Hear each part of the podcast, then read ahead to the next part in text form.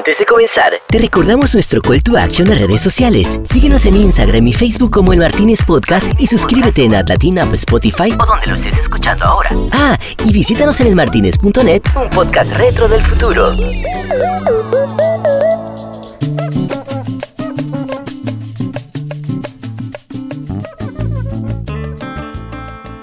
Arrancamos nuevamente una nochecita más de tragos con un amigazo que ya había tenido el placer de recibirlo en el Martínez, pero la otra vez iba acompañado. Y esta vez vino solo. Pero cuéntanos, Marley. Él es fundador de Beso by LLYC, ganador del primer oro de México en un festival internacional y considerado por Forbes como uno de los 100 mexicanos más creativos del mundo. Antes, fue socio durante 11 años de Euro RSCG Becker y director creativo en agencias como FCB y la icónica Giverde DB. Esa noche comenzamos hablando de cómo un chico argentino llega a México lindo y querido y lo hace su país en un momento en el que entendió que había que reinventarse. Cuando tienes 23, 24 años, todo es divertido, todo es una aventura. Me tomé un avión, llegué a México con un bolso, una guitarra y 100 dólares. Tenía un amigo que me dijo, vente acá, se llama Marcelo, que es un encanto, un gran amigo, un tipo que le voy a agradecer de por vida siempre porque la primera semana mejor en su casa. Y lo primero que hago es acercarme hacer eventos y le dijeron que había una señora, se llama Cecilia, que tenía un grupo de música que era el top de las fiestas en México. Era... Y yo llegué a decirles, oiga, ¿y si salimos del escenario y empezamos a hacer cosas por la gente abajo, no? Imagínate, ¿no? Me dijo, estás contratado, pero mientras que yo trabajaba así en fiestas, era trabajar de jueves a domingos, ¿qué hacía yo? No? Eh, compraba los accesorios para las fiestas eh, en el centro. Entonces, lo que es interesante es que mis amigos, la gente de Correo Mayor, de Bolívar, entonces, porque yo les iba a comprar todas las semanas, no sé, un mes y medio ya me decían en el vuelo argentino, ¡eh! Llegó, ¿qué quieres? Oye, nos llegaron lentes nuevos. Pasamos sobre lo que significa ser migrante y cómo ese momento en el que uno llega a un lugar y no tienes ni familia ni amigos más que trabajo, se convierte en un gran lugar y un motor para la creatividad, aunque bueno, te sientes más solo que Kung Fu. Una de las fiestas quería entrar en un, en un camello en la fiesta y no había camello. Con la gente casi piñatas del centro, mandamos a hacer un camello gigante. ¿Viste eso que se cargan así que llegan como cuatro personas llevan un camello y el niño que vas a dar el camello? Un camello piñata. Entonces demoré trabajando en eso durante un par de años, pero yo a los meses conozco a la Raki porque era el bar de, de Gary, el cineasta. Carlos es que me dijo, necesito algo que hagas para la fiesta que esté espectacular. Digo, ya está. Hagamos una fiesta de detectives y nadie puede entrar a la fiesta si no adivina un código que era un crucigrama, ¿no? Entonces lo que pasó en un momento que la gente entraba y había como dos o tres tías grandes y le gritaban a Carlos y Carlos me decía, no la dejes pasar. Claro, y vinieron primos a ayudar a las señoras a vigilar y ahora sí pueden pasar. ¿Y qué pasa cuando eres migrante como tú y yo? No, no, tenemos otra cosa más que trabajar. No tenemos amigos, no tenemos familia. Y la verdad, hay que seguir el ritmo a enfermos mentales que no paran de trabajar de lunes a lunes. Pasamos sobre cómo hizo su agencia y en qué momento entendió que había que reinventarse en este negocio para tener hoy una de las agencias más grandes de México ya me di cuenta que la variable crecimiento, éxito una mejor situación económica no tiene nada que ver con la responsabilidad de hacer las cosas bien, entendiendo que uno trabaja también haciendo las cosas bien porque hay muchas familias que dependen de ti. Entonces de repente llega un momento, no sé si te pasó también a un momento, que dices, bueno, tuvimos la suerte que nos fue bien, pero todos los días las 200 personas, 150 personas que trabajan todos los días, vienen a trabajar o, trabajan sabiendo que van a cobrar su sueldo, su salario. Ellos no les quedan que no va a suceder. Me di cuenta que esa mochila la cargas siendo independiente y siendo socio o vendiendo una compañía. Y yo de repente a veces eh, me miro a mí mismo y digo, ¿por qué carajo sigo con el mismo sentimiento de responsabilidad? Como si hubiera empezado el negocio ayer. Yo a los clientes siempre, de una manera muy clara y muy categórica, digo la verdad y de repente a tus hijos por no herirnos, mamá, no eres tan, tan, tan, tan franco. Me hubiera gustado ser tan franco como soy con los clientes en mi vida personal. Hablamos de Sopa de Letras, un lindo caso de su agencia en la que un posteo termina siendo un prototipo de producto y luego un producto per se ya hoy en el anaquel. Y hay que darle crédito al equipo de marketing de la Moderna que entendió perfectamente que sus productos podían dar un valor social más allá de la venta. Entonces, eh, a partir de ahí nació la idea de poder crear un traductor de con sopa. Eh, tú entrabas a la página y tenías español y lo que tú escribías se transformaba en, lenguaje de señas. Hasta ahí la idea fue muy poderosa. Entonces se diseñó el producto, se hicieron las pruebas, duró el desarrollo casi un año. Aprendimos mucho, aprendimos mucho también de la categoría nosotros sobre el tema de inclusión. Y esto nos trajo una de las, para mí, de las alegrías más grandes de mi vida, ¿no? Ver, ver una idea que nace de un equipo creativo hecha producto en una raquel. Y bueno, no podía dejar de preguntarle por aquella vez que vino al Martínez, que fue un momento que fue una belleza en plena pandemia, cuando se encontraron en este mismo bar Ana María Buenaga, Sebastián Tonda y él en un episodio que fue una belleza de pasión y sabrosura. Eran muchas cosas, ¿no? Que yo la ves a, distancia y dices, hay que ser muy tonto para pelearse por esas cosas. Y era importante también porque en ese momento había mucho caos de liderazgo. Era el liderazgo para una cosa que nadie sabía. Y eso era desde los grandes presidentes hasta en los lugares donde uno trabajaba. Él exige a uno a su industria bajo un modelo que nadie sabe cómo se hace. ¿Cómo maneja la comunicación en COVID? Yo creo que fuimos parte de un gran aprendizaje y, también lo veo con cariño, ¿no? sinceramente, y todo el mundo saca su peor versión y su mejor versión en esos momentos y hay que aprender a vivir con eso. ¿no? mucha gente me decía, eres un pendejo, y el otro me decía, al fin confrontarte. Y en el fondo dije, soy un tarado. ¿Por qué? Porque estoy hablando en un podcast importantísimo, como estaríamos tomando un café y nos haría madre todo. Yo creo que, que fue un momento muy complejo de liderazgo y creo que todos estábamos un poquito buscando la manera de ordenarnos. ¿no? Pasó en todo, y no solamente en nuestro negocio. Listo, pues que comience la noche. Por favor, sírvanse todos ese Carmenier chileno para recibirlo porque él es Pepe Becker.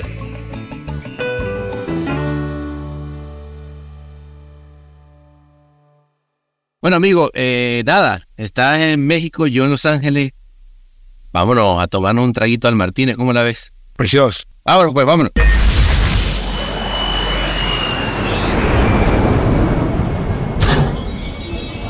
Bienvenidos a El Martínez. ¿Qué le servimos para empezar?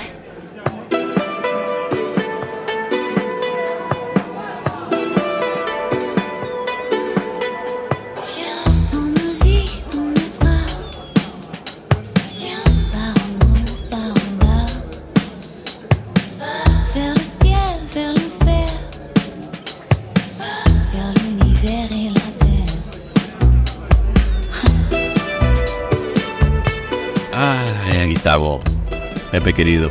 Eh, me, gusta más verte acá eh, que, que, que, de lejos. Sí, bueno, pero no, no ver.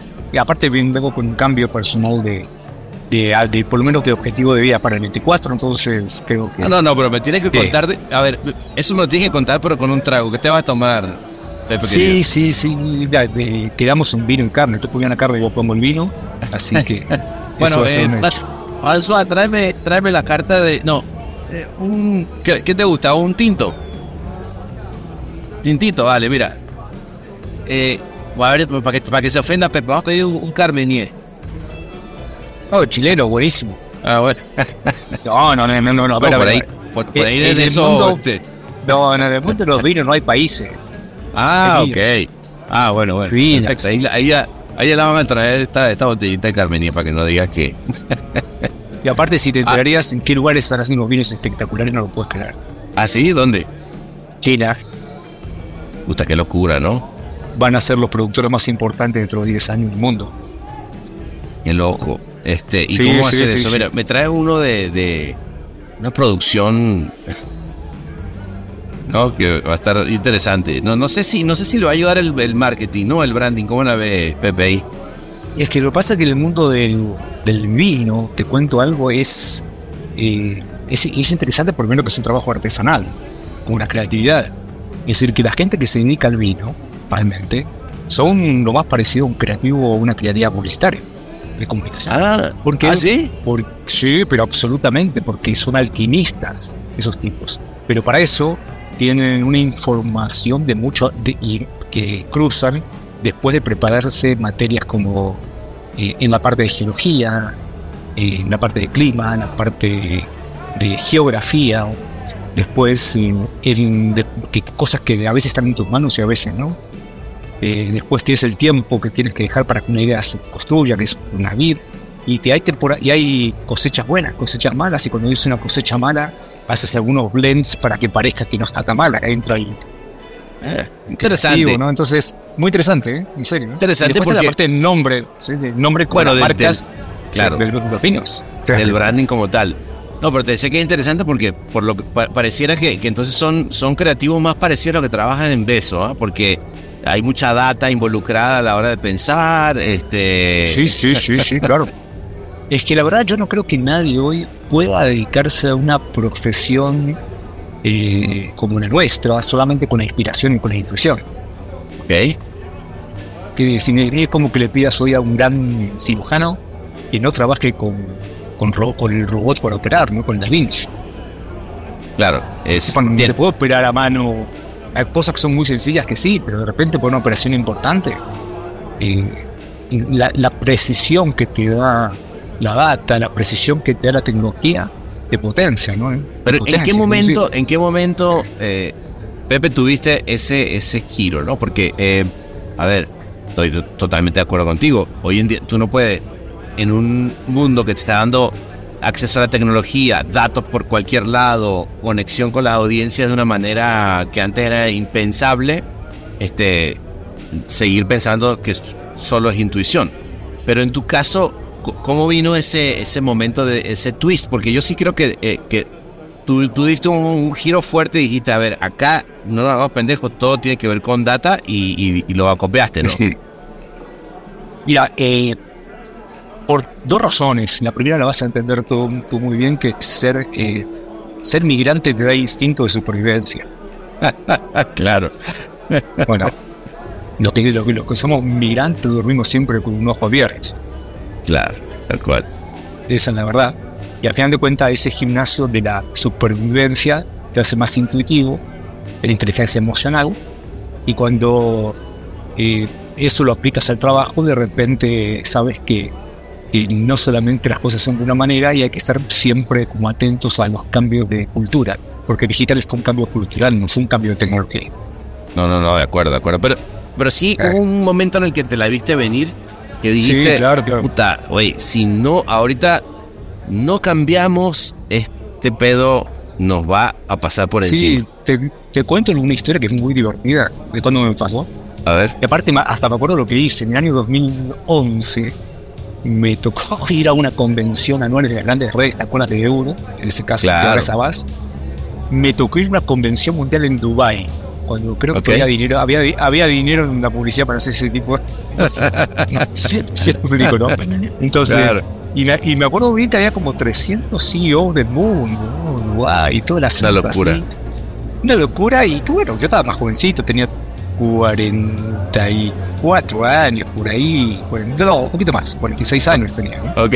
Y, y, y me acuerdo muy bien que en una de estas eh, exposiciones, que bien viste que presentan mucha gente, ¿no? Sí, sí, De sí. repente sí. la, única, la única exposición de tecnología fue la de un- una plataforma llamada Groupon, no sé si te acuerdas de ella. Claro, claro, todo un- fue un eh, eh, monstruo en su momento. Claro, claro, claro. Y me acuerdo muy bien cuando vino la- el, el director de Groupon, preguntó, ¿no? La hubiéramos 300 directores, ¿quién tiene Twitter, no? Y levantamos la mano cuatro. Claro. Sí, ¿no? Entonces, porque quería hacer un ejercicio de poner en real time que las preguntas se las hagamos a Twitter a la pantalla, ¿no? Y, y eran cuatro preguntas nada más. No, no, no, mucha gente no tenía Twitter, la verdad, ¿no? Este, Es decir, que entonces me acuerdo muy bien que estaba al lado de un brasileño que decía, el buen momento para poner vendo auto. en la pantalla.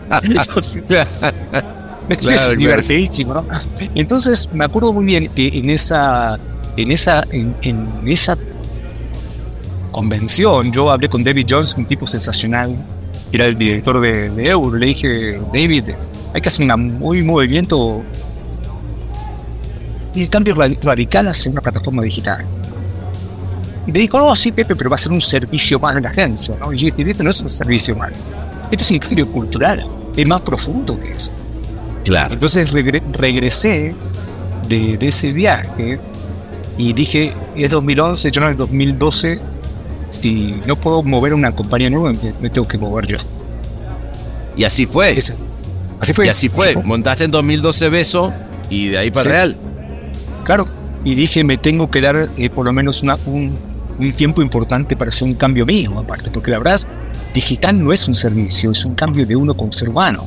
¿Qué significa? Porque tienes que trabajar en un ecosistema, ya pararte en la punta de una sala de juntas a gritar las ideas, hacerte el, el, gran artista creativo, ya no funciona, ¿sí explico? ¿no? Hay esta cosa de los gurús, los gurús un poquito que empezaban a ubicarse en, el ecosistema de gente. Entonces, eh, es una anécdota que salí llorando de la oficina, te la cuento muy divertida. A ver, a ver. Cuando arranco el primer día con era Becker, antes de ser Beso, ¿no? Eh, claro. Yo empecé Becker después, después eh, invité a Fede al proyecto, porque era que sabía mucho de digital. Eh, si platicamos un poco, la historia es bastante fácil. Entonces me acuerdo muy bien que Fede trata una chava ¿sí? que tenía, no sé si 18, 19 años, ¿sí? a la, reunión y me acuerdo muy bien, aparte es muy divertido porque ves lo que es lo nuevo, ¿no? Walmart nos asignó el lanzamiento del e-commerce en México y nosotros nunca habíamos hecho un lanzamiento de nada. ¿Para que veas? ¿Por qué? Porque no había quien llamar. Claro, claro. Entonces llamaron a una persona que había trabajado para Walmart en ATL y que dice, ahora tiene una compañía que quiere apuntar a lo, digital, inventémosla. Pero imagínate, hoy todo el negocio más grande Walmart.com, ¿no? Entonces, en la primera reunión que tuvimos, se, la chava Dani Neymar, una genia brillante, que la adoro todavía, pero yo como buen publicista, porque el ADN del publicista de la última generación de Batman como fuimos tú y yo, ¿no? De los sí, porque te das cuenta, somos los últimos meseros del fuimos los meseros del último vagón de Batman. claro, lo que estábamos apagando la luz. No, los meseros del último vagón. Claro, lo veo mesores, claro, claro. Cero, que servía el café en el último vagón. Eso fue lo único que vimos en Mad Men, ¿no? Total, Entonces, Me acuerdo un momento que yo decía, bueno, ahora que es una campaña de branding y esto que lo otro. Y la chica esta me dijo, esta, chava me dijo, es que no hace falta, me dijo. Entonces, con esta soberbia que veníamos del mundo tradicional, a ver, Dani, ¿qué edad tienes? 19, ilumíname, le dije, ¿no?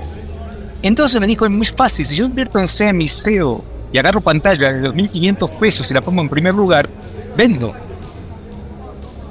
Y, la estrategia y las ideas no, no necesitamos, me dijo. ¿eh? Imagínate. Era el, principio, era el principio de semi-deseo, cuando tú pagabas en Google para poder vender. ¿No? Todavía no había mucha gente metiéndose en eso, ¿no? Sí, sí, sí. Me llorando, ese, ese, día me fui llorando de casa. y te se acabó este pedo, vamos a hacer. pero tengo, tengo hasta el día que me fui llorando como diciendo, ¿y cómo? ¿Y ahora qué hago? ¿Y ahora qué hago? Entonces lo que dije es muy simple, avanzar con gente que sepa más que yo, aprender, y ver, ver el timing del negocio, en qué momento da crecer, en cuál no. Entonces fuimos por timings, por, por cada cosa, pero eh, la verdad, después de 10 años que pasó esto, un poquito 12, y yo te podría decir hoy que, que, lo veo como una historia bien bonita, lo veo como una historia... No, ¿Cómo no? ¿Cómo no? Porque al final termina siendo una historia de reinvención que, que, que, lo importante sí, como, como bien lo dijiste, era tener la, la humildad de poder decir, ok, el juego está cambiando, o el juego ya cambió, hay, hay un montón de gente en esta sala que no se dio cuenta, ninguno tiene Twitter, eh, o me reinvento o voy a ser el, el, el sapo que se queda en la olla, ¿no? Esto es El Martínez.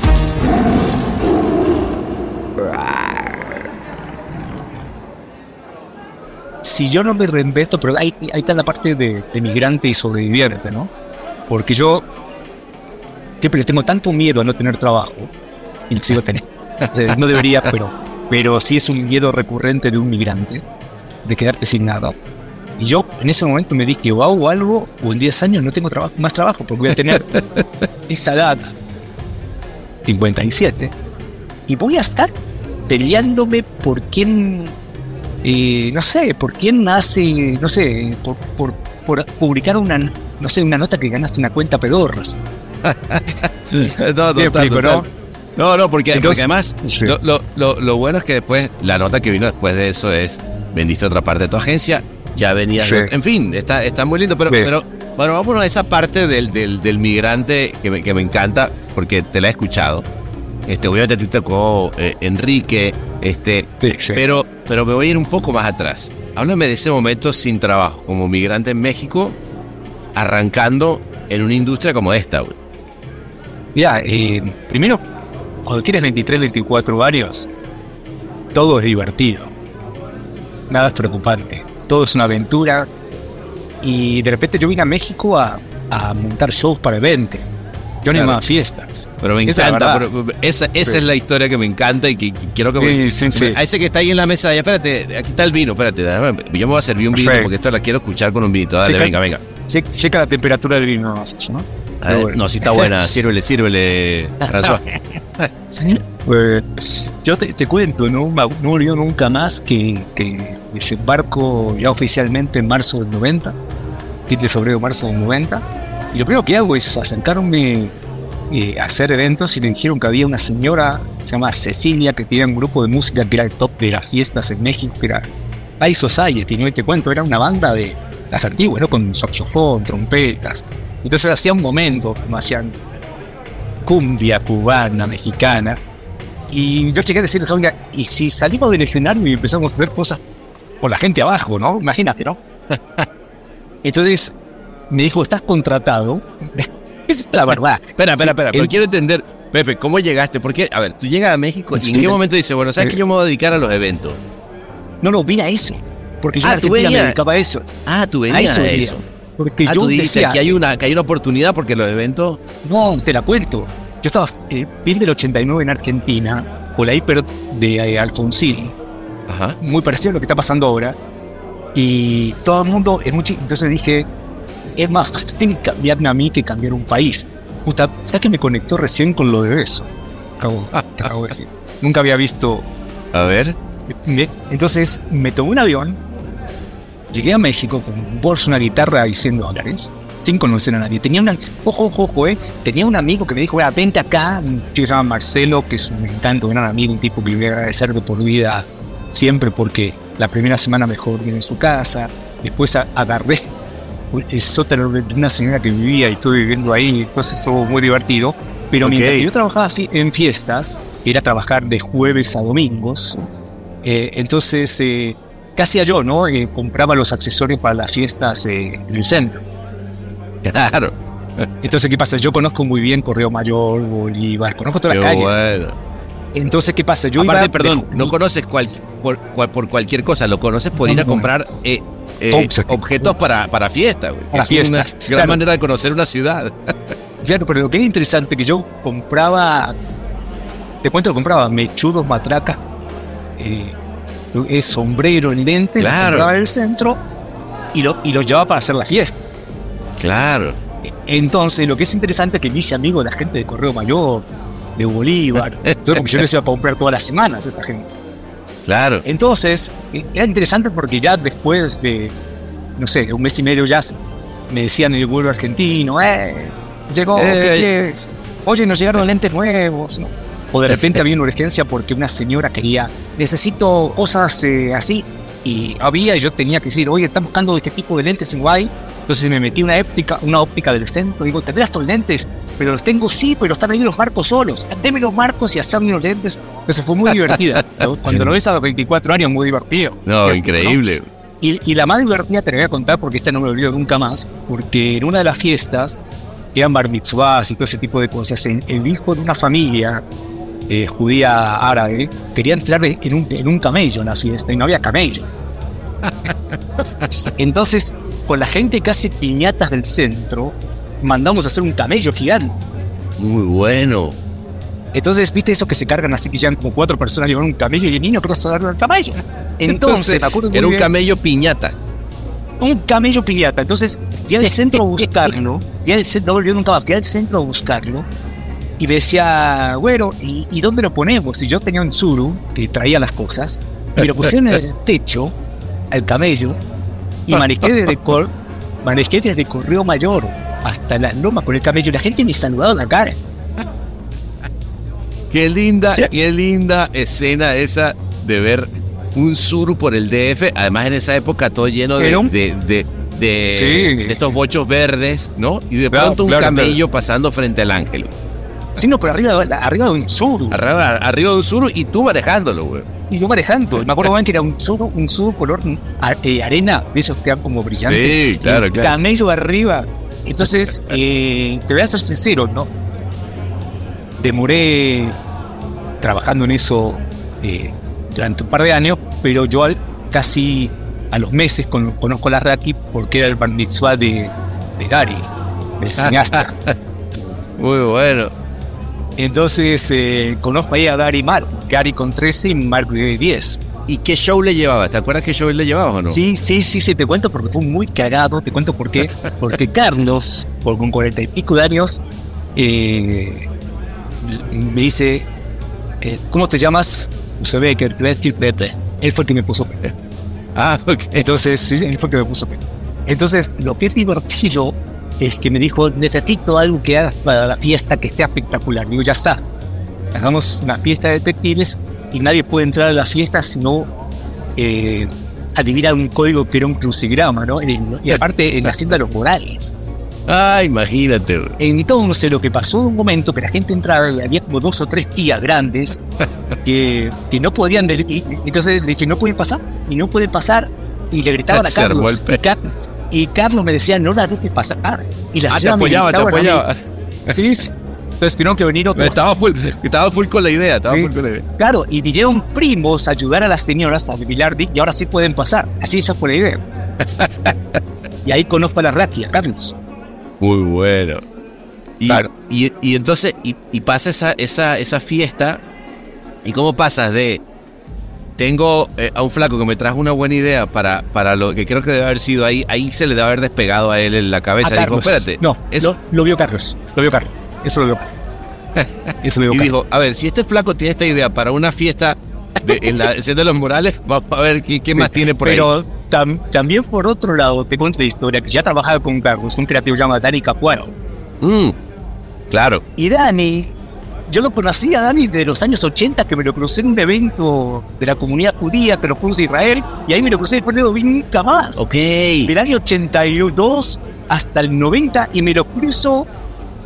Y Dani le dice a Carlos, a ver, este güey lo conozco, estuvimos juntos, y me invitan a. Bueno, más que invitan, yo dije, chicos, quiero entrar. Y el día que me senté por primera vez con lápiz y papel para sacar una idea, esto para Cruceros Princes, no me olvido nunca más, yo dije, tenía 24 años, de este negocio me saca muerto, lo amé ese día.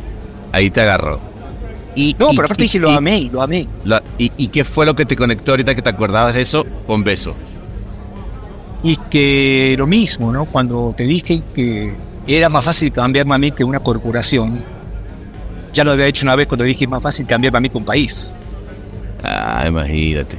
No, Entonces vale, salud, cuenta- salud, salud por eso. Salud. Salud, por eso. Sea, no sé. amigo. No, Pero, pero lo que es interesante, queridísimo pana, que aparte tú sabes que además de admirarte te quiero, te quiero no, mucho. el cariño sabes No. que mutuo, hermano. Eh, te quiero mucho. Yo cuando te vi llegar a México, me recordaste mucho a mí también.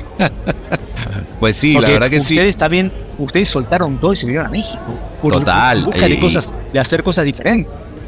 Entonces, de no, repente, bueno, y, todo- y tú, y tú por lo menos eras argentino, o ¿sabes lo que era ser venezolano queriendo ser creativo? Pues, sin, embargo, yo, yo, yo tengo el recuerdo que me, me decían de ustedes, que ustedes no dejaban pasar una, ¿no? Que de repente hasta un folleto El- pedorro el brief querían que fuera. El que fuera querían ganarse canes. Y El eso un poco.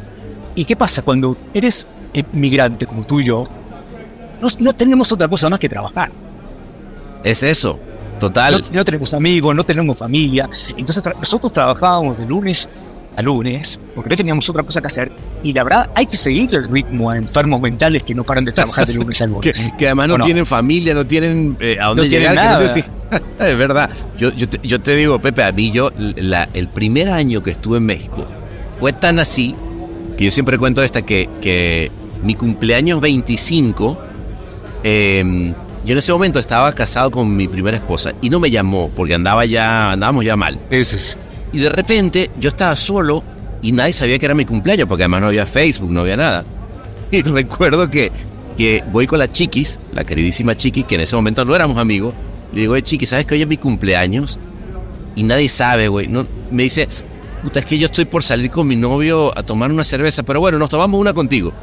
Y nos tomamos una cerveza, me, me hizo salud y se fueron. Y yo dije, bueno, por lo menos brindé mi cumpleaños. Sí, esas son esas cosas que pasan cuando, cuando, eres, hoy la, cuando eres migrante. Solo para desconocedores. El Martínez. hoy la cuentas de una forma que lo ves con la distancia bien, pero para unos chavos de 24, Ah, 25 años. No, me eh, mató. yo, yo te tengo que contar una anécdota que me pasó parecida a mí, a ti. Te voy a contar porque con- yo fui a terapia en México Ok. esos años porque, porque la terapeuta me decía, no tenemos que evaluar a tu papá de chiquito, que tenemos que evaluar los primeros tres años en México porque la pasaste muy mal. Oh, Y, y- y- me acuerdo que- que las primeras sesiones me las, no, me las, no me las cobraba porque no tenía para pagarlas. claro. Entonces, eh, y te voy a contar lo que me pasó y esta te la tengo que contar porque tiene que ver con creatividad. Al segundo año de que yo trabajo con Carlos, me enamoro de las ideas, me enamoro por un, un profundo amor que tuve, pero cuando te hablo pasional, yo no, nunca había sentido semejante pasión por una idea publicitaria, nunca. Es esta cosa que te despierta, ve, ve- en ese momento, hay todos los creativos tienen un momento que dicen, estoy en el mejor lugar del mundo. Ah, sí, claro. Todos pasamos por ese lugar donde dices, soy un privilegiado por trabajar en un lugar donde creas cosas y la gente las ve. ¿Me Claro. Claro. Y, y- y es una manera de exponer tu trabajo porque los abogados lo exponen. Y te voy a contar lo que me pasó. En el año uno, cuando yo me senté, hice mi primer anuncio para Cruzeros Princes, empecé a tomar rines de Umatic que tenía Carlos y empecé a ver festivales que tenía guardados ahí. Entonces yo me quedaba el fin de semana, en la semana, viendo festivales. Y, Claro. porque eran, re- eran referentes, cabrón. Ver un Fiat que te llegaba No, nunca en bueno. VHS, pero con un Fiat te llegaba en VHS y nos reuníamos todos a verlo. Claro, era la Y- sesión, vamos a reunirnos todos para ver FIA, porque no ver, había YouTube. Para ver Fiat. Es correcto, pero nos juntábamos todos, no sé qué te pasó, pero nos reuníamos todos para ver eso. Claro. Y acá comentar el anuncio. Espérate un segundo, yo tengo un punto de vista, ¿no? Claro. Y de repente cuando veías algunas piezas que eran geniales, decías, te daban envidia, decías, yo quiero hacer algo así, Claro. quiero hacer algo así. Entonces, ¿qué pasa? ¿Por qué son importantes los festivales? Yo siempre digo. Porque te, te, te despiertan esa pasión por lo que te gusta. Es decir, "Ah, me gustaría hacer algo así como esto. Y empiezan a books para lograr una cosa en eso. Te Entonces, te contar mete lo que- ese, ese, ese granito en el, en el culo, ¿no? Que dices, me tengo que mover. claro. No, y aparte dices, si pudieron hacerlo en Brasil, en Argentina, en Inglaterra, en España, en ese momento España la estaba rompiendo en el mundo en los noventas. Y entonces decías, yo quiero hacer esas ideas, y en esta época las ideas eran tan conceptuales, las que de festivales, que eran realmente un print grabado. Claro, era un claro, concepto, era un print grabado, ¿sí explico, no? claro, Sí, claro, sí, claro. explico, ¿no? Y, y aparte las ideas tenían esta cosa de media que pues, si ponías a un perro haciendo pipí en un mejitorio, decías cura de perros. Y decías, qué gran idea. Claro, Hoy no claro. puedes hacer esa, ¿de acuerdo? Había mucho más inocencia en ese tipo de cosas, ¿no? Es verdad, es verdad, es la Entonces, observación. Y la- claro, eran cosas como, si era muy conceptual, con una buena idea, salías del resto. Claro. Que creo que también mi concepto sigue viviendo hoy de otra manera. Pero lo que me pasó, te voy a contar esta historia, es para mí la más bonita de mi vida A ver. porque Carlos en el año 92 me dice, "Eh, aparte yo, yo lo sigo viendo a Carlos, lo amo profundamente, me dijo, es muy perfecto para ti, crema teatrical líquida, crema teatrical, la de crema pero tiene líquida, ¿no? Pero me dice, quiero que trabajes con este chavito. Y quieres Teatrical, no, perdón, teatrical es, es la de las hemorroides. ¿sí? No, no, es para la los Ah. es otra, ¿sí? Ah, ya, ya, que, pero- que, bueno, esta teatrical la compró ahora lo de Genoma Prey, eso que son buenísimos. Ah, mira tú. Bueno, entonces era, era, una, era una crema para, para que te dejes la piel suave. Eh, claro, y el brief me decía que una cosa así, y decía que bueno, que no era grasosa y que era humectante, ¿no? Ok. Entonces me mandó un chavito más joven que yo a trabajar conmigo, tenía 18 años. Y me dice para que lo vayas entrenando, porque lo están entrenando, porque el papá lo está entrenando casi, casi está bien chavitito para que maneje Sambors. Y era Carlos Slim, el hijo. No, wow. Y la anécdota, y la anécdota buenísima, porque cuando salimos a comer, él tenía un Thunderbird negro con teléfono. Yo le decía, ¿teléfono en el auto? Cabrón, le ¿cómo teléfono en el auto? Entonces me dice, ¿quieres el favor? No, digo, no tengo que llamar. Así, realmente. Entonces sacamos un anuncio, que no me olvido nunca más, que decía Noche de Bodas, ¿no es cierto? Aparecía el hombre, aparecía una mujer, corta las, bajo las piernas, caían las toallas, y cuando él la abrazaba, salía volando para arriba, y ya no la veías más, y decías, usa crema catrical líquida no grasosa, es humectante. y gana esa pieza, gana el primer oro en la historia de México en un festival, el New York Festival.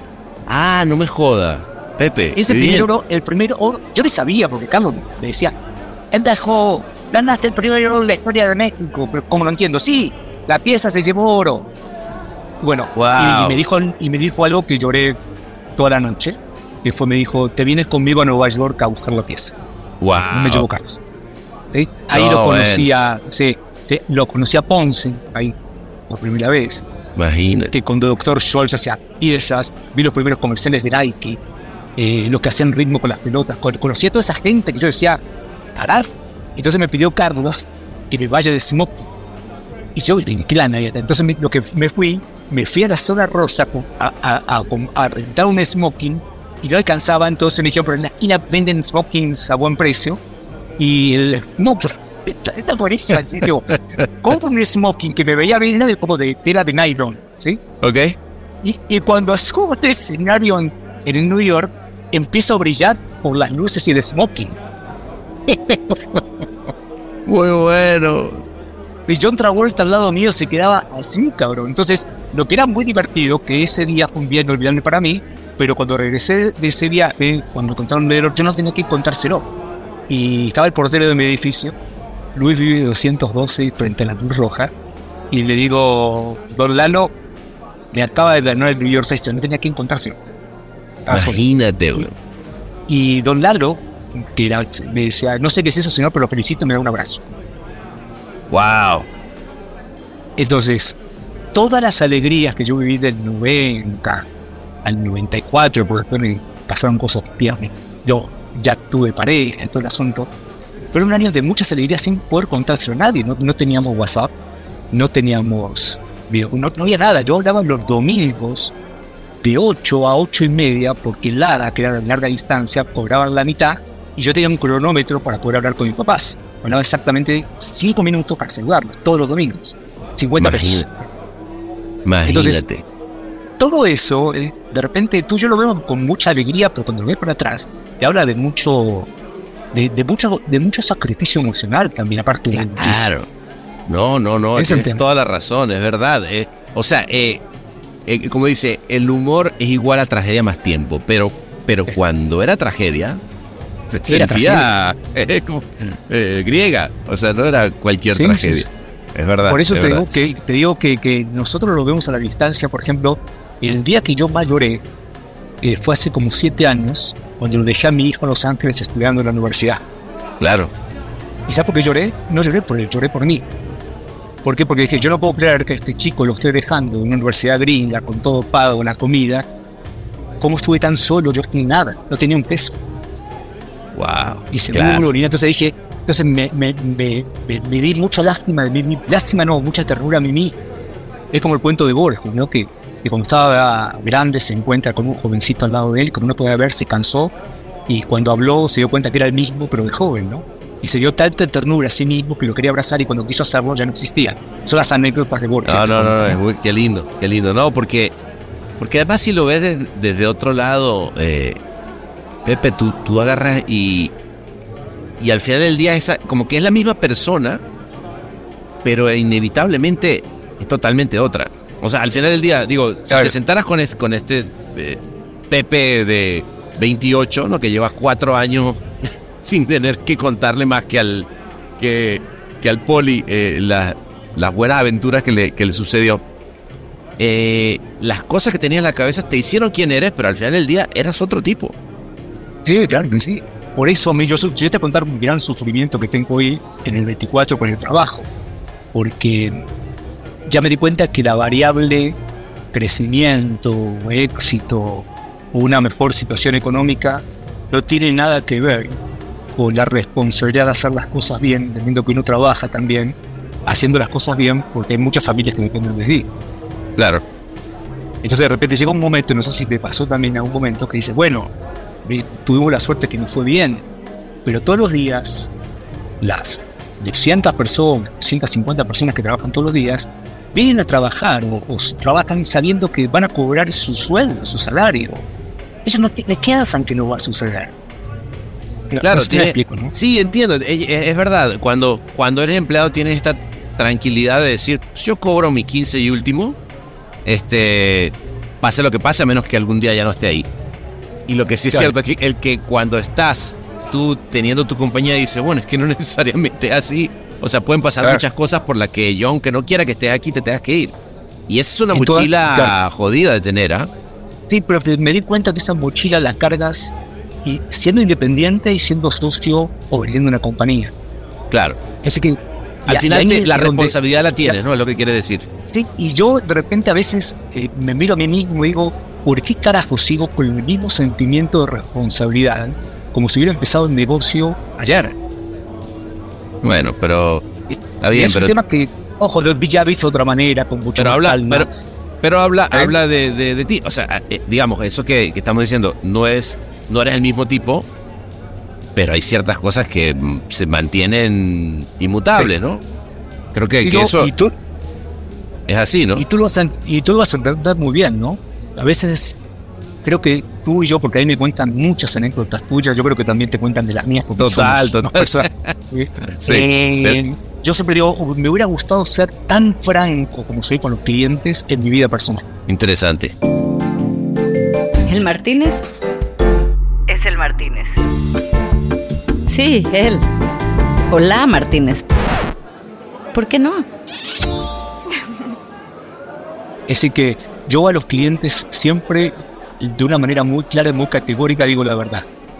Y de repente a tus hijos, por no herirnos, mamá, tú no eres tan, tan, tan, tan franco, ¿no? Interesante. Te, eh, cuidas, bueno, pero un eh, cliente igual, dices, es Igual también, tú porque eres, porque eres un tipo que, que, que eres franco, pero también me ha pasado estar en juntas donde al cliente no, no necesariamente se le dice la verdad y se mantiene, ¿no? O sea, donde, donde por más que uno quiera ser franco, el otro dice, no, mira, ese es el cliente y tal, ¿no? No, pero creo que está bueno. esa cosa de ser franco, al final del día te lo agradece un, cliente que se da cuenta, ¿no? Cuando lo estás bullshiteando. Y sobre todo, creo que te pasó a ti también, porque a veces somos medio espejo tú y yo con tantas diferencias que tus propios equipos venden trabajos que están malos. Entonces yo he preferido tomar la decisión de que lo desvendan. Ah, mira, qué, importante. Sí. Porque de repente me dice, pero ya lo vendimos. Pues llaman por teléfono y venden, porque lo que le acaban de vender a un cliente no va a funcionar por esto, por esto, por esto y por esto. Entonces, ¿por qué tengo que hacerme güey y lo haga y después que no funcione? Mejor ahora porque hoy es una discusión. Dentro de tres meses perdemos el cliente y la reputación. Claro. Ojo, que ese también suena una decisión bastante Enrique Giberta. Digo que fue mi gran maestro del negocio. Lo sé, por eso, por eso te, lo digo, te lo digo por eso. O sea, si hay algo que, que Enrique Giver, que sin duda era el que estaba adelante en el tren mientras, mientras nosotros estábamos siendo meseros, él estaba al, al, lado del, del maquinista. Este, era un tipo que decía, y de traje, este, lo que sí él decía era un poco lo que está diciendo es de esta agencia. O sea, cuando tú tengas una agencia que tenga tu nombre, tú puedes sacar la mierda que tú quieras. Pero mientras esta agencia diga Giberta allá afuera, no me vuelve a sacar una mierda de ese tamaño. Tú decías, bueno, tiene un punto.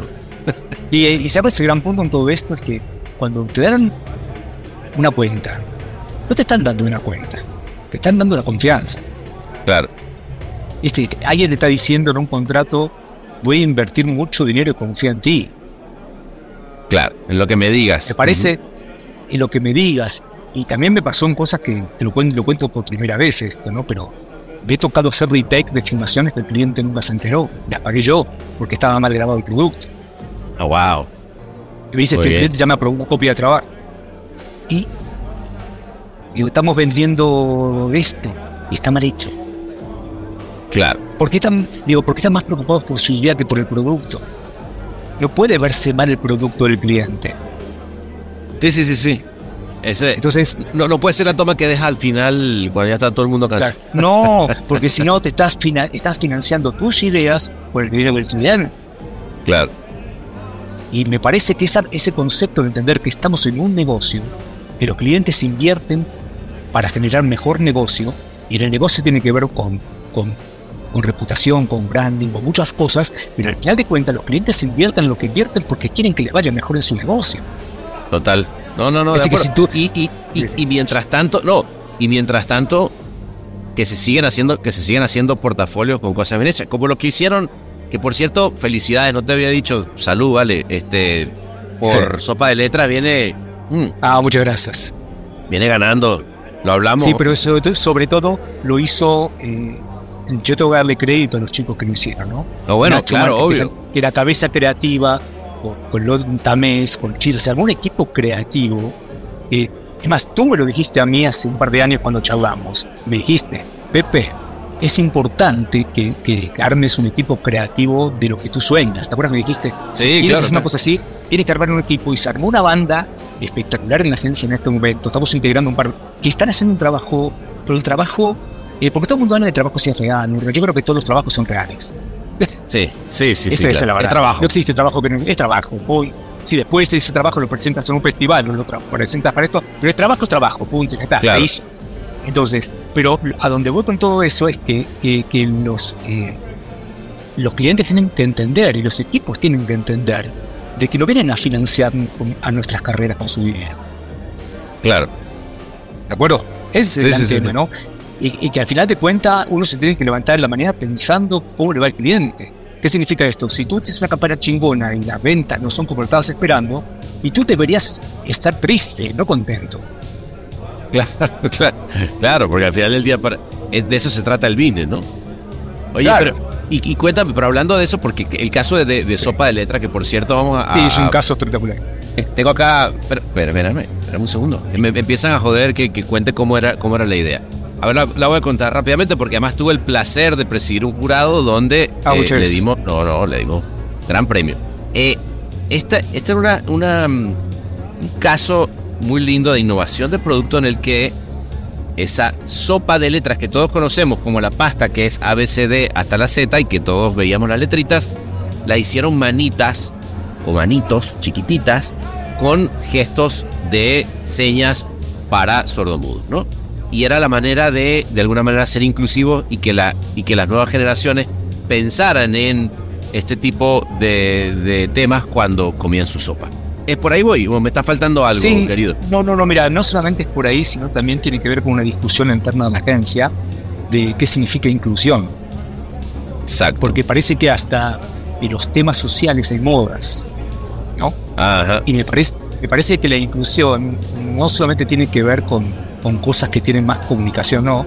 Y, y nos parecía interesante a nosotros que hay un tingo de gente con problemas de lenguaje, sobre todo, y no están incluidos en nada, en ningún producto de nada. Y no solamente con... eh, porque la gente que no ve tiene braille, también, pero la gente que no, que no escucha y no puede hablar, eh, es un tema muy poco visible, si ves.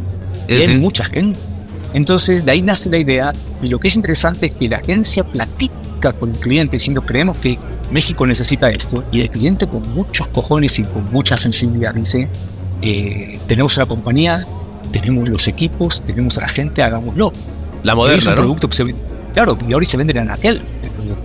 Una idea que empezó solamente como un traductor, hoy es un SKU que cuando entras por Walmart o con Soriana te encuentras con el producto.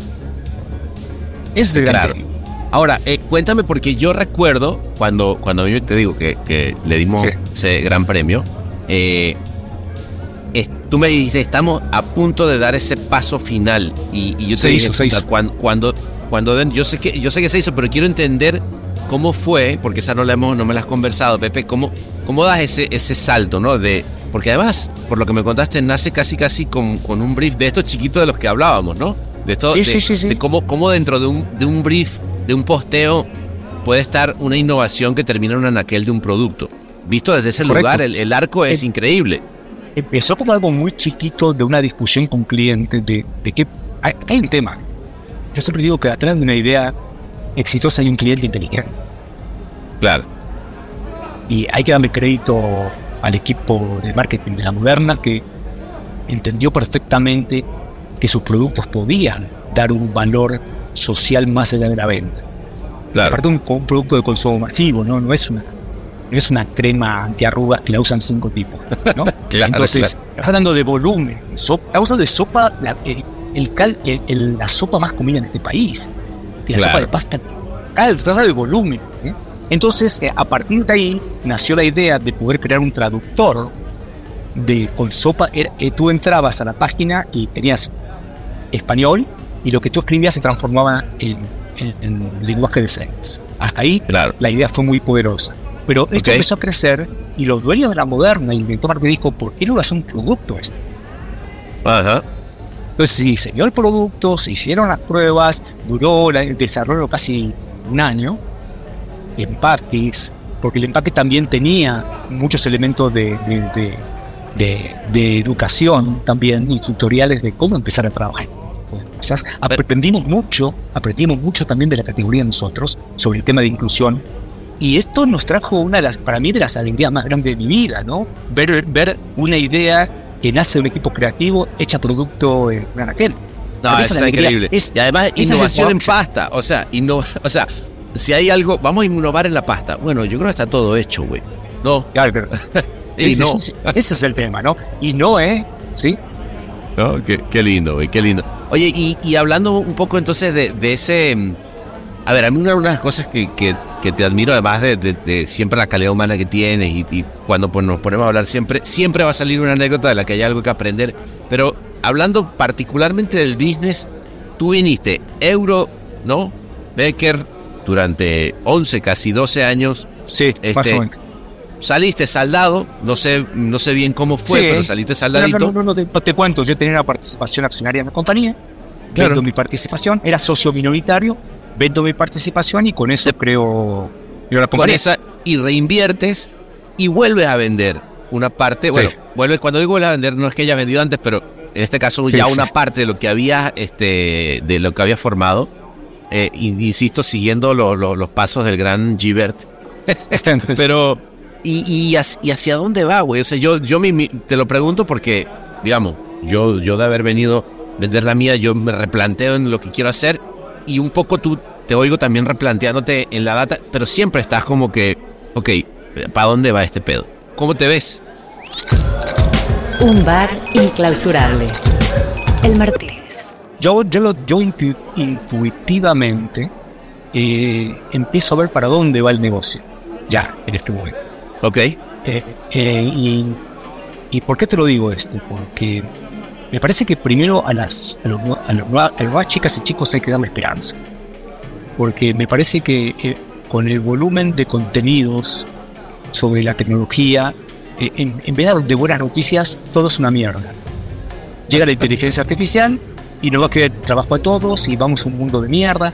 No Bueno, es que nos encanta, no- nos encanta el Sí. apocalipsis. Eso es una cosa. no, es verdad, pero a ver, sí, está bueno porque te da, te da rating hablar de esas cosas. sí, sí. Pero, pero la verdad, la verdad, la verdad, vamos a ser sinceros. Me parece que lo que viene es, muy- es bien lo que viene es esperanzador y espectacular para el mundo. Para mí creo que viene la mejor época de la humanidad. Total, total. De acuerdo, de acuerdo. Yo estoy Por- optimista, por- igual que tú. La mejor, porque yo creo que la inteligencia artificial del mundo digital va a democratizar al mundo para que el mundo tenga acceso a lo que los ojos y los sentimientos de la gente que pueda acceder a ese mundo lo puedan disfrutar también. ¿Qué mejor noticia que esa? ¿O no? ¿Qué te importa bueno. si es virtual o real? ¿Qué carajos te importa? Claro, Si vas a, fuerza, si vas a estar parado frente al, en la playa viendo un atardecer, algo que tu papá, abuelos y abuelos nunca lo pudieron ver porque nunca tuvieron acceso a eso. o vas a poder asistir a la mejor universidad del mundo, A- a, a la tener mejor acceso universidad del mundo. en- en- Claro. en- a, a agarrar un libro, de- ¿no? Este, O de repente, eh, en vez de hipotecar tu casa para ir al mundial, poder ir al mundial, sentarte en un estadio y disfrutar un partido me parece que lo que viene es sensacional. De acuerdo, de acuerdo. ¿Por qué es sensacional? Porque solamente los que vivimos en un mundo análogo podríamos hablar de la nostalgia. Ya siempre, yo siempre que nostalgia es vejez multiplicada por el aburrimiento. ok, está bueno. ¿Qué ves, no? Sí, eh, eh, te hace viejo si no tienes cosas que hacer y dices, puta madre, qué lindo estaba No, antes. Ah, está en mi época. Y yo siempre digo que todo el tiempo pasado fue peor. Esa es la teoría. ¿Por qué? Porque había mucho más violencia en este mundo. Porque había mucho más discriminación en este mundo, solamente que no se veía. claro, claro, es verdad. Y hoy, y hoy lo que está pasando es que estamos democratizando. Yo, yo creo que el mundo en algún momento va a generar un solo modelo, o habrá dos modelos, de cómo administrar países. Y no vamos a necesitar los políticos. No, eh, eh, va a ser, sí, va a ser un smart contract, güey, que lleva el, lleva el, Claro. a donde nos hayamos puesto de acuerdo todos. Bueno. Dice, este es el smart contract, va, vamos. Claro, Eh. licitaciones, construcciones. No vas a necesitar de gente que la haga de político para ojalá, poder administrar un país. No, pero a ver, no, es que no tenemos más opción que ahí. Si ahí va. Sí, Yo vaya creo va, que vaya tú va. yo lo vamos a ver. Nosotros para el 2040 lo vamos a ver. Sí, Países sí, que va a haber políticos que vas a ganar porque son los que mejores manejan la plataforma. Claro.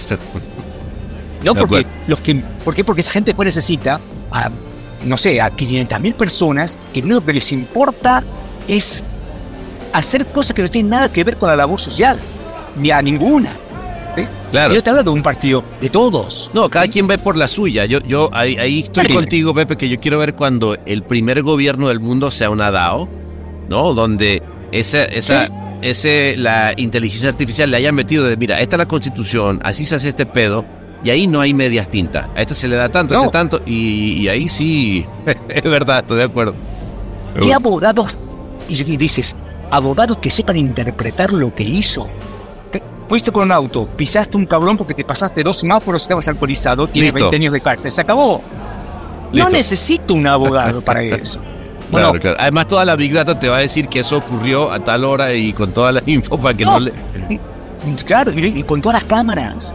Claro, y, con y todas las también te va a cámaras. mostrar, y, y te va a mostrar toda la información y toda la data del auto también. Claro, claro, claro. Te aceleraste cuando no tenías que haber acelerado. Y también al revés, un tipo que se cruzó la calle, porque también yo creo que vamos a un mundo donde va a estar penalizado manejar humanamente. Claro. Bueno, aquí el otro día, Pepe, sin irte más lejos, ya me agarré el primer auto que me llegó solo, güey. Claro. Me monté, me monté encima, este, bueno, aquí no, allá en. Y, y te da un cagazo.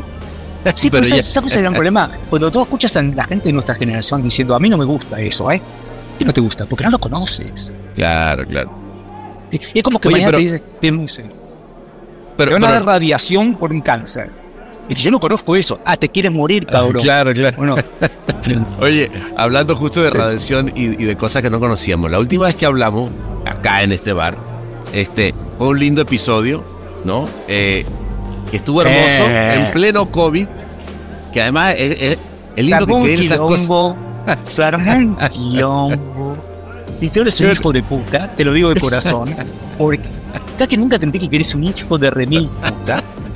Porque sentaste en ese momento a- a gente tranquilita, ¿no?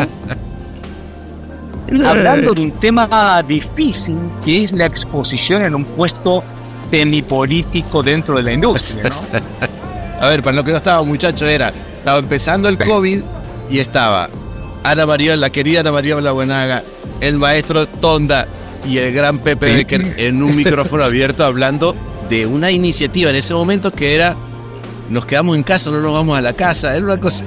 No, rarísima. no, no. Era un poquito sobre la. era- eran muchas cosas, ¿no? Eh, pero que yo la ves a, a distancia dices, hay que ser muy tonto para pelearse por esas cosas. Bueno, pero todos interesante. fuimos la parte. Pero interesante Sí, porque sí, era un sí, momento del mundo, güey. O sea, ve, ve las cosas que estábamos pensando. O sea, era importante. Claro, claro. No, eh, y era importante por- también porque en ese momento eh, había mucho caos de liderazgo. Claro. No te olvides nunca. Es decir, que el mundo eh, se encontró Necesitaba, un ¿no? que, claro, y sobre todo era el liderazgo para una cosa que nadie sabía. Y eso era desde los grandes presidentes hasta en los lugares donde uno trabajaba. Se crearon nuevos liderazgos. Entonces, Claro. él, dice que él exige a uno a su industria bajo un modelo que nadie sabe cómo se hace. ¿Qué? ¿Cómo maneja la comunicación el COVID? ¿Me explico? No, no, no, no, claro. Entonces, entonces cuando lo ves para atrás, dices, bueno, yo creo que fuimos parte de un gran aprendizaje y, también lo veo con cariño, ¿no? Sinceramente, y todo el mundo saca su peor versión y su mejor versión en esos Eh. momentos y hay que aprender a vivir con eso, ¿no? No, pero yo, yo, a ver, yo, yo lo, lo- no solamente lo recuerdo con cariño, porque además estoy seguro que todos lo volvemos a oír el episodio y nos cagamos de la risa. Como, eh, Sí, porque, porque lo la volví a escuchar, lo- ¿eh? Lo volví a escuchar y me cagué de risa, sinceramente. de risa. Porque Pobre además lo que sí. tonta, cabrón, pobre tonta. Yo, a mí yo te soy sincero, yo me arrepiento a veces de. Creo que mi, mi pobre tonta que estaba en el liderazgo del AVE, me fui con los, con los tapones de las- Entonces, Te le fuiste así directo como un con los tap- 747. Sí, ojo, no, te hablo, no, no te hablo como pobre de como profesional, te hablo pobre. No, no, no. De golpe, de golpe me fui con los tapones de punta en medio de la rodilla. ¿Sí me explico, no? Está bien. Ay. No, no, pero lo que sí puedo decir es que oyendo digo, bueno, aquí est- estas tres personas que están apasionadas por todo esto, Sí. hay pasión y hay gente queriendo hacer cosas. Creo que esa, sí me la llevé Sí, yo. sí. Ah, pero Claro fue que lindo, sí. güey, me- me- me- Es más, creo que es de los episodios más recordados de Martínez, déjame te digo. Sí, te lo digo. A ver, mucha gente me decía, eres un pendejo. Y el otro me decía, al fin confrontaste. Y en el fondo dije, soy un tarado. ¿Me explico? ¿Por qué? Porque estoy hablando en un podcast importantísimo. O estaríamos tomando un café y nos daría madre todo, como ahora, que estamos charlando como No, si nada. Como debe ser, güey. No, yo, de- sí, yo creo que, que fue un momento muy complejo de liderazgo y creo que todos estábamos un poquito buscando la manera de ordenarnos, ¿no? Las agencias Claro. independientes, las globales, las asociaciones, y date cuenta que eso pasó en todo, y no solamente en nuestro negocio. No, no, no, pero estuvo, estuvo lindo. No, quería, quería dejar esa. Mira, y yo, yo te, te propongo, Pepe, querido, vamos, vamos a seguirnos por acá. Eh, Sí, eh, flaco, claro que sí. cierre- ciérrame, ciérrame la puerta, vamos, y, y tráetelo el whisky. Vamos a tomarnos, vamos Sí. a dejar, de, vamos a dejar de, de- de- de grabar y vamos a tomarnos un whisky aquí. Se va a estar- Es más, Sí, claro que eh, sí. ah, mira que dice que está llegando Tonda y Olabuenaga, que vamos a Que venga, a esta altura del partido que viene a ponme a quien quieras, cabrón, sí me explico, ¿no? Qué lindo, hermano, de verdad que. Estoy en etapa de mi vida donde no me quito las bermudas ni emocionalmente, oye. Me gustó esa frase. No me quito las bermudas ni emocionalmente. Esa, Emocionalmente. esa esa- esa la voy a, la voy a anotar. Sí. Oye, querido, de Claro. verdad que qué, qué bellezura. Yo te digo, de verdad, vamos a seguirla, ¿no? Sí, yo feliz de la vida, sabes que contigo, yo siempre digo que uno tiene que irse de borracho con la gente que uno quiere. Exactamente. Esa es Mejor dicho, ¿no? imposible. Salud, mi hermano. Sí. Queridísimo, te, sabes que te quiero mucho, te voy a volver a repetir, te admiro mucho, eres un Fíjate, tipo talentoso, eh, me gusta siempre ver lo que haces, estás tan loco como yo muchas cosas, eh, te vale madre muchas cosas como yo y a veces después nos arrepentimos un poco y la otra la van a contar la gente atrás las, las pendejadas que sean. Que, que así Como te sea. dije- y te digo una cosa, y eso con esto cierro, como le dije a un señor muy millonario que conozco, que tus hijos se peleen en tus historias y no tu cheque. Uh, esa. Tomate nota, ¿no? Bueno, que esta sea de las que se recuerdan.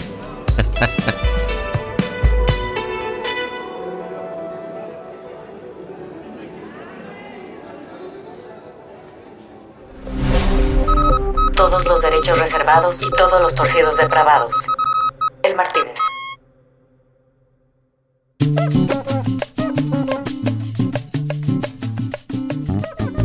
Y bueno, llegó Tonda, llegó Ana María, llegó Simón Bros, andaba por ahí. Estaba todo el. Bueno, no sé, pues esto parecía el círculo creativo, chico. Entre una, una mezcla entre el círculo y la ave, una, una belleza. Y nos seguimos tomando los tragos correspondientes para recordar que la pasión sigue viva aunque no haya COVID. Muchachos y muchachas. Pues nada, que siga la fiesta y que esto sea solo el comienzo, insisto, y sigo diciendo que este 2024 viene con tu que le. Habrá Son Go.